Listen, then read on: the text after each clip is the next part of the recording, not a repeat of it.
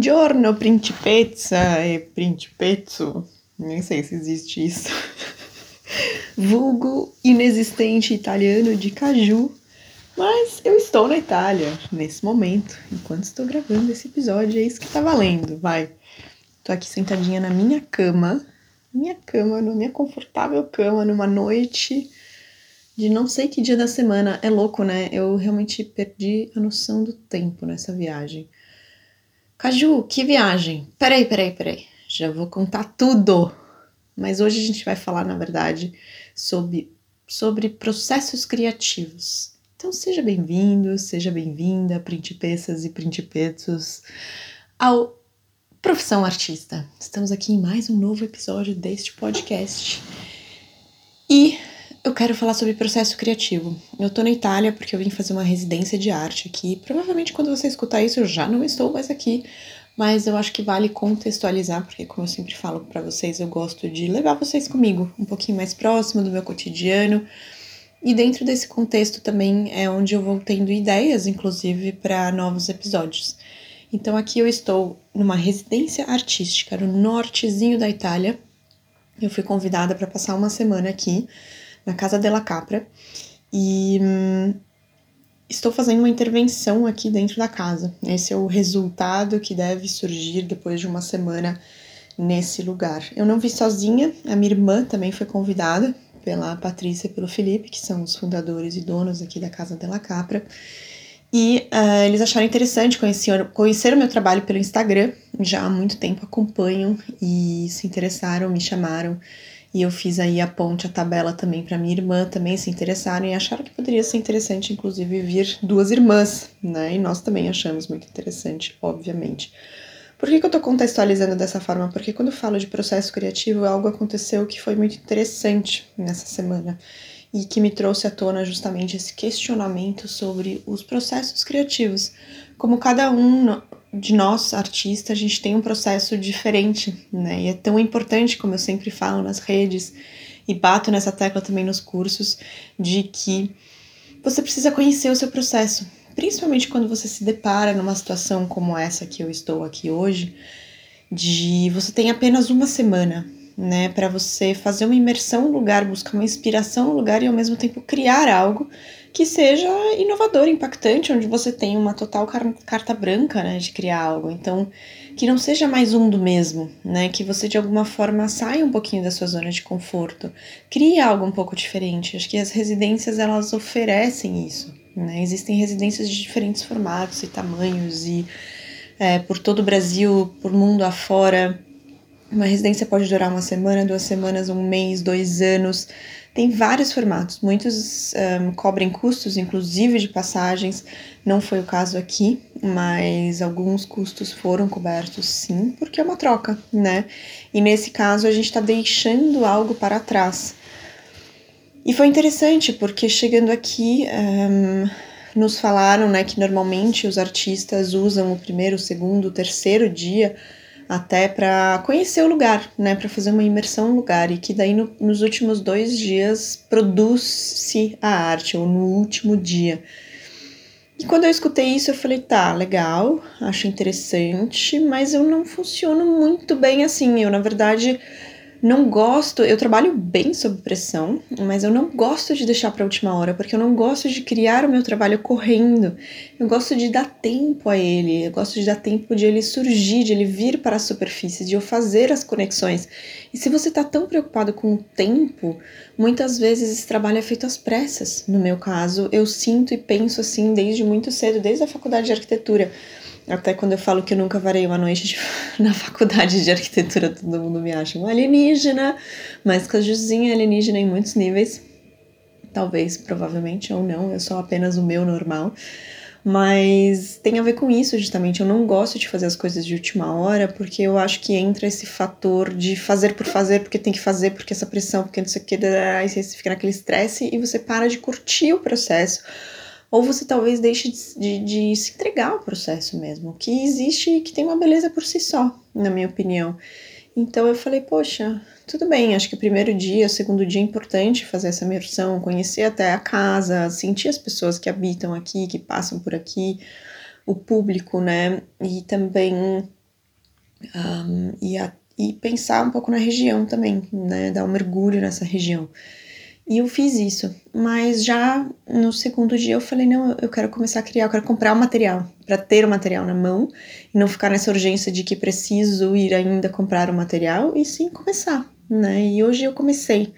E aí me veio isso, de que eu, eu tenho a expectativa de terminar em dois dias a arte, ou dois dias e meio, para que no último dia, quando houver aqui o evento, uma pequena vernissagem, onde as pessoas da cidade são convidadas para um pequeno aperô, né, um aperitivo e tal, é, que, que, essa, que esse dia seja de curtição, de poder relaxar, de poder deixar o corpo descansar, a mente descansar e não chegar nesse encontro nessa recepção de pessoas para conhecer o trabalho de forma afobada e cansada, onde talvez eu não curta nem aquele, aquele momento e também talvez não fale muito bem sobre o meu trabalho. Né? Então foi muito interessante. Eu já sabia que eu trabalhava dessa forma, mas achei interessante que eu, eu me coloquei aqui, né, dessa forma. Eu falei, não, mas o meu processo é um pouco diferente e eu prefiro fazer dessa forma, tudo bem? Tudo bem, né? Cada um aqui, a expectativa que existe é que você entregue o seu trabalho, né? Então é importante a gente conhecer os nossos processos, porque não necessariamente a gente precisa se moldar ao formato da residência, né? Ou de um cenário, ou de um cliente, ou que seja. Nós temos que colocar os nossos limites, né? Colocar o nosso cenário, porque nós somos responsáveis por criar o nosso cenário, por criar a nossa hora, né? Não é porque alguém diz, ah, você tem que criar às 10 da noite, principalmente num cenário desse, que na verdade o que conta é a individualidade do artista, né? Só que para a gente conseguir colocar isso em prática, a gente precisa compreender o nosso processo, a gente precisa entender quem a gente é e da onde a nossa arte vem e os nossos tempos, né? Eu sempre falo da questão também do gerenciamento de tempo. Também nesses momentos é importantíssimo a gente saber gerenciar o nosso tempo, porque daqui a X dias eu vou embora, né? Eu tenho uma passagem de trem para ir embora daqui. E não dá para estender um pouquinho mais. E eu não quero varar a noite, né? Então são escolhas que a gente faz baseado na nossa autoobservação e compreensão dos nossos próprios processos. Faz sentido? Vou traçar um paralelo aqui. A minha irmã, minha irmã é fotógrafa. Eu acho que isso foi interessante justamente porque estamos as duas artistas aqui. Houve essa demonstração, essa apresentação desse tal formato que provavelmente funciona aqui, mas não necessariamente funciona para nós, né? E aí foi interessante também porque nunca tinha vindo um fotógrafo para cá. E aí a minha irmã falou: então, na verdade, o meu processo é reverso, né? Eu eu não posso esperar três dias para começar a fotografar, porque além da fotografia, eu tenho que editar a fotografia. Um fotógrafo tem um trabalho duplo. A gente muitas vezes subestima isso, né? Então, o trabalho, ele, o, eu, como na pintura, por exemplo, eu me inspiro, faço conexão, pá, crio, acabou. Né? O, o, art, o fotógrafo tem um trabalho after, que é muitas vezes esquecido, né? Muitos clientes esquecem também isso. Ah, você vai ali, tira foto e você vai me entregar no dia seguinte. Não, a probabilidade é que aquele tempo que o fotógrafo usou para fotografar, o mesmo tempo ele vai depois necessitar para é, editar as fotos. E depois tem a impressão das fotos, se isso quiser ser exposto de forma impressa, né, e não digital. Então, o processo é inverso, né? O, o, fotógrafo, a fotógrafa, nesse caso, ela tem que criar nos primeiros dias já, para que nos dias consequentes, enquanto eu talvez estou começando a pintar, ela na verdade já está finalizando o trabalho. Olha que louco. Né? Então, além das próprias modalidades de arte, né? dependendo da modalidade da sua arte, é importante você entender os processos envolvidos, né? Porque o fotógrafo é isso, ele tem que fotografar, editar, preparar para impressão ou falar com o fornecedor de impressão que ela, irmã está fazendo, estou aqui junto com ela também, uh, ajudando ela um pouco nisso de escolher o fornecedor, o fornecedor faz um teste de impressão, traz o teste, a gente avalia, não, não ficou legal, não, o tamanho, não sei o que, o papel, o frame, né, tipo a moldura que a gente vai pendurar na parede, ela vai pendurar na parede. Então, tudo isso conta como parte do processo, né, isso não pode ser deixado para dias depois, porque justamente a gente vai embora, né, então, e, e, paralelamente, é, nos provavelmente mais pro final da semana, na quinta, na sexta, ela vai estar tá mais tranquila, mas talvez não também, porque ela vai ter que pegar esse material, colocar nas molduras, ainda pendurar nas paredes, hum, tem todo o que envolve ainda essa instalação da própria fotografia, né? E foi interessante que aqui também alguém disse: "Ah, mas para fotografia é fácil, né? É só colocar ali expor de forma normal, enfim, um quadro com a fotografia". Mas não necessariamente, né? A fotografia também pode ser uma instalação. A gente não precisa se prender aos modelos daquilo que teoricamente é o normal ou o óbvio, né? Não porque é uma fotografia que você vai pôr num quadro e pôr num cavalete e é assim que as pessoas vão perceber, observar a sua obra. Não, a minha irmã, a gente, né, como, como estamos aqui as duas trabalhando seus projetos individuais, mas a gente achou muito interessante também conectar as nossas experiências, já que a gente está tendo a oportunidade de estarmos aqui juntas, né, e como irmãs, nós somos dois indivíduos completamente únicos, a gente tem personalidades e, e, jeitos muito diferentes, mas ao mesmo tempo a gente vem de um mesmo lugar, né? a gente compartilha das mesmas raízes, dos mesmos valores, e com isso a gente tem uma conexão muito forte. Então, por que, que os nossos trabalhos também não podem ter suas individualidades, né, nas nossas percepções individuais daquilo que a gente está vivendo aqui, porém conectadas, porque a gente vem de uma mesma raiz e a gente está no mesmo contexto. Então a gente também está trabalhando a integração dos nossos trabalhos. E aí, olha que interessante, existe. Desculpa, eu dei uma leve engasgadinha aqui. Existe essa interpretação, essa, essa observação do processo criativo individual. Ela conhece o processo dela, eu conheço o meu. A gente chegou num espaço onde, teoricamente, existe um modelo que a maioria dos artistas segue mas nós não nos encaixamos nesse modelo quando a gente observou esse modelo.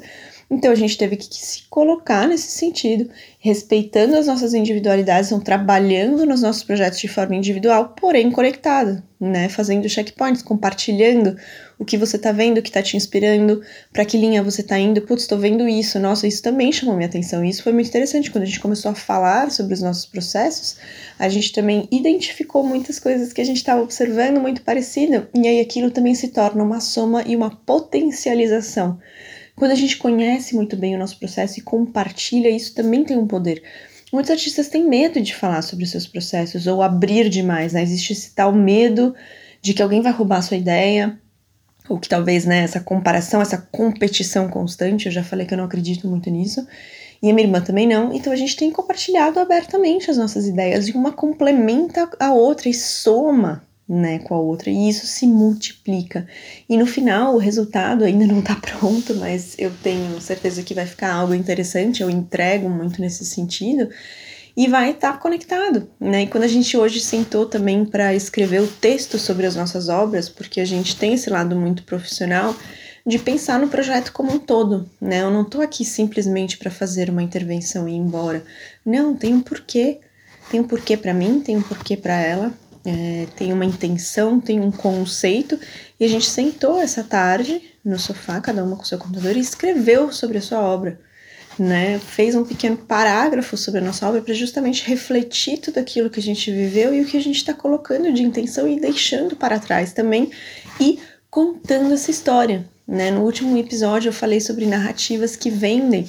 Se você chega num lugar e você vê uma obra e não existe absolutamente nada sobre a obra, legal, você pode absorver aquilo, observar, sentir algo e talvez entender o que seja, o que é. Mas a, a probabilidade daquilo não ser exatamente a interpretação que talvez o artista queria colocar é muito grande. Então é importante a gente, como artista, conhecer o nosso processo e também intencionar ou direcionar ou guiar o observador para aquilo que a gente quer né? Porque se, por exemplo, você tem uma arte abstrata, ela pode ter um monte de conceito. Uma arte abstrata ela não é menos poderosa do que uma arte figurativa. Ela pode ter um grande conceito e um grande processo por trás, e muita emoção e muita presença. Se você colocar algumas artes abstratas lá do amado, você vai sentir coisas diferentes. Mas é importante, dentro de um contexto como esse, você colocar, guiar o observador. Né? E aí foi muito interessante porque a gente escreveu os nossos textinhos que vão inclusive numa plaquinha que a gente está organizando para colocar próximos das nossas obras aqui na intervenção da casa. E a gente leu depois o texto uma da outra e a gente falou, putz, realmente está conectado. Mas olha que interessante, o meu sempre vai para uma linha, o que o meu trabalho sempre vai para a questão da natureza e da nossa natureza externa, da nossa natureza interna e relacionado ao autoconhecimento é o que está muito presente sempre, a relação com a transformação, transformação interna e externa. Então, mesmo que eu estava observando a natureza aqui local e trouxe isso para o meu trabalho aqui no espaço, é, a hora que eu escrevi o texto, quando eu percebi, eu estava, eu sempre tenho esse raciocínio e o meu processo criativo ele vai para uma mesma direção. Olha que interessante. E o da minha irmã também. Quando ela escreveu o texto dela, eu falei, nossa, é muito a gente, né? Só que a gente estava no mesmo lugar e a gente observou as mesmas coisas. Mas o resultado, além de modalidades técnicas diferentes, ele é variado. E isso é muito, muito interessante. E isso é uma prática. Aqui é a primeira vez que a gente vive algo assim juntas, mas ao mesmo tempo é, a gente vem praticando essa observação da individualidade. Né? Então, por que, que eu tô contando, fazendo toda essa narrativa e história? Para contextualizar um pouco e trazer para perto um exemplo prático, porque aí, de novo, quando a gente conta histórias mais pessoais, a gente se relaciona, né? E eu espero que você de alguma forma se relacione. Você talvez não esteja, nem tenha um irmão, um irmão e não vá fazer uma residência por agora, mas isso também se aplica ao cotidiano, né? Quando a gente está trabalhando sozinho num projeto, é importante a gente entender os nossos processos, da onde vem, como a gente cria o cenário, né? Esses dias também nas redes sociais eu abri uma enquete sobre inclusive aqui na residência, mas estando na residência, né, sobre perguntas que estavam surgindo, bastante perguntas sobre a questão da residência, e alguém perguntou se eu crio mais aqui ou é independente do lugar. E a minha resposta é justamente essa: não existe um criar mais, existe aqui um cenário específico de uma oportunidade de eu criar algo diferente, porque eu não eu tenho total liberdade criativa e não tenho uma expectativa de um cliente, a expectativa é você criar algo que você queira criar e você pode ser ambicioso e inovador. Você tem que gerenciar apenas o seu tempo. Você tem X dias e depois você vai embora, né?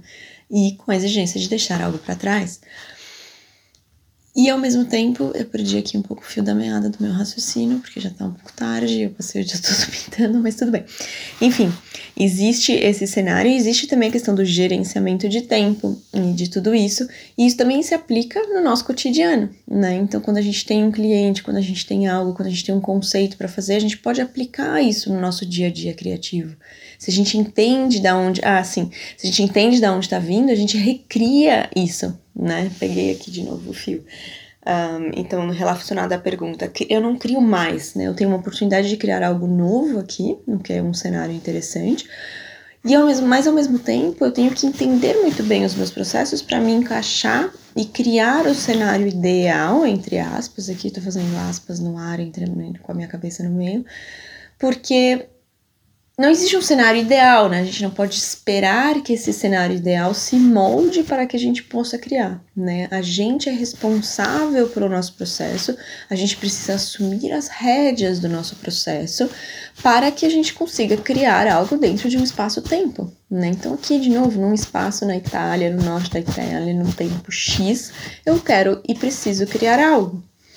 Como eu vou fazer isso? Se eu nutrir a minha criatividade, se eu cuidar de mim, porque eu sei o que é importante para mim para que eu gere as conexões e faça as conexões e crie algo com presença e intenção.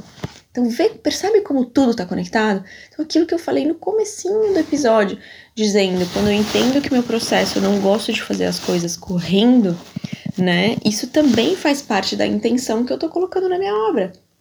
Então, é importante para mim já começar a obra um pouco antes e não deixar para a última hora para que eu não coloque essa pressão e essa pressa em cima da minha arte. Então, aqui eu também estou criando o cenário para aquilo que é importante para mim, para o meu processo, para o gerenciamento do meu tempo, mas também para preservação, estou sendo guardiã da minha criatividade. Porque se eu entrar na onda do que os outros acham que teoricamente, de novo, fazendo aspas aqui no ar, é o ideal, a gente perde a nossa individualidade da expressão do artista, da compreensão daquilo que é importante pra gente, percebe? Então, é importante a gente entender isso e, de novo, esse, esse processo de autoobservação, de se entender, de se compreender, de se colocar ao mesmo tempo não ser chato, na minha opinião, não seja chato, não seja artista estrela, isso, isso gera problemas. Você pode criar ou exigir certas coisas, mas a comunicação também é muito importante aí, porque a gente precisa às vezes flexibilizar um pouco, se encaixar um pouco e ao mesmo tempo colocar os limites, né? E aí que existe um equilíbrio, que nessa busca pelo equilíbrio constante, É como uma relação. Pensa se tem uma namorada, um namorado, né? Você precisa flexibilizar um pouco, ceder um pouco, mas ao mesmo tempo também mostrar o que é importante para você. Então, não é diferente lidar com uma situação como essa, com uma residência, que é específico, mas também com o cliente, né? Você pode flexibilizar certas coisas com o cliente, mas ao mesmo tempo é importante que você se coloque e coloque os seus limites e encontre um ponto de equilíbrio aí onde a mágica acontece, né? Onde você cria ainda com tesão, com vontade, com amor, com sonho, com desejo, com presença, com calma, o que for importante para você dentro dos seus valores, mas crie feliz, né? E que isso não se torne um problema, uma pressão, uma correria, ai meu Deus, ai meu Deus, eu preciso fazer. Não, eu quero fazer dessa forma. Então é importante eu ler o ambiente, entender as pessoas, entender as expectativas e ao mesmo tempo me colocar. Só que para me colocar, eu preciso me conhecer. Eu preciso conhecer os meus processos. Então, é primordial para qualquer situação, para viver da arte, você precisa entender os seus processos.